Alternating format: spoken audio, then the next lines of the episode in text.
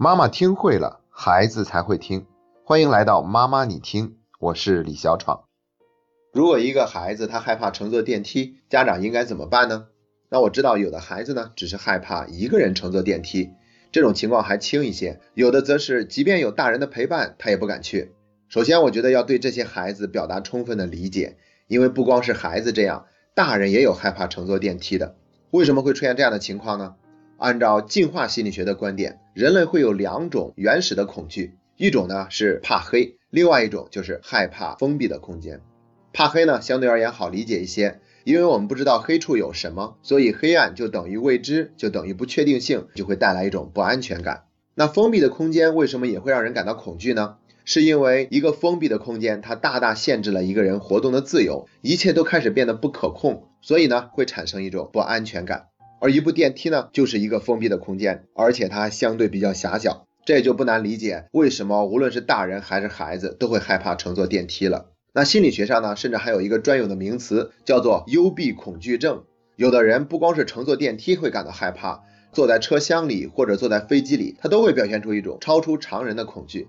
当然了，一个孩子他只是害怕乘坐电梯，离幽闭恐惧症还有很远的距离，我们家长不必过于担心。不过同时，我们也要提醒大家，如果一个孩子害怕乘电梯，这就是在提醒我们家长可能没有给到孩子足够多的安全感。而且呢，一般这样的孩子都是比较敏感的孩子，所以我们要注意在教育的过程中避免说伤害孩子的话，不要给孩子讲恐怖色彩的故事，也不要给他们看具有恐怖色彩的影视作品。特别重要的一点就是不能罚孩子关禁闭。如果我们罚孩子关禁闭，就会有可能让孩子对封闭空间产生更强烈的恐惧感。那么家长要怎么做才能够降低孩子的恐惧感呢？第一步，不要有太过于强烈的反应，无论是我们大惊小怪，还是在那里过分的着急、焦虑，这些都会让孩子感觉哇，我好像做了一件很差劲的事情。这会增加孩子的心理压力，所以呢，我们要尽量表现的轻松一些，告诉孩子，害怕乘坐电梯也是一个蛮正常的事情，我们一定可以想办法去解决它，一切都会自然好起来的。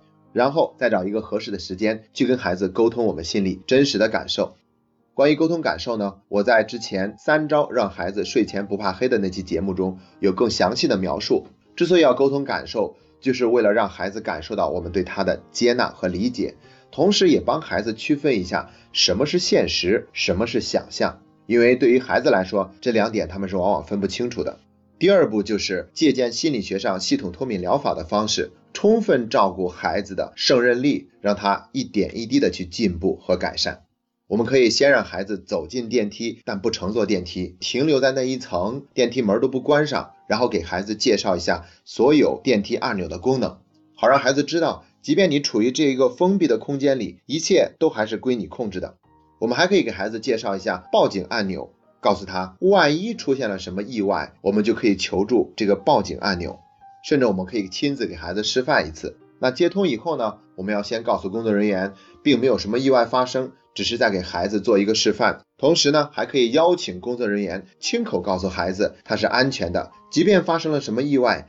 一旦按了这个按钮，专业的工作人员就会迅速赶到现场救援。然后呢，我们还可以让孩子亲自操作一下这些按钮。一旦这一步做好了，我们就可以带着孩子去乘坐一次电梯了。如果孩子的恐惧感呢比较强烈，建议先从乘坐透明电梯开始，因为透明的电梯呢，它的封闭感就大大的降低，所以也会让孩子降低他的恐惧感。我们可以找到一个有透明的观光电梯的商场，陪着孩子去乘坐。一旦感觉适应了，我们就可以鼓励孩子自己乘坐一层。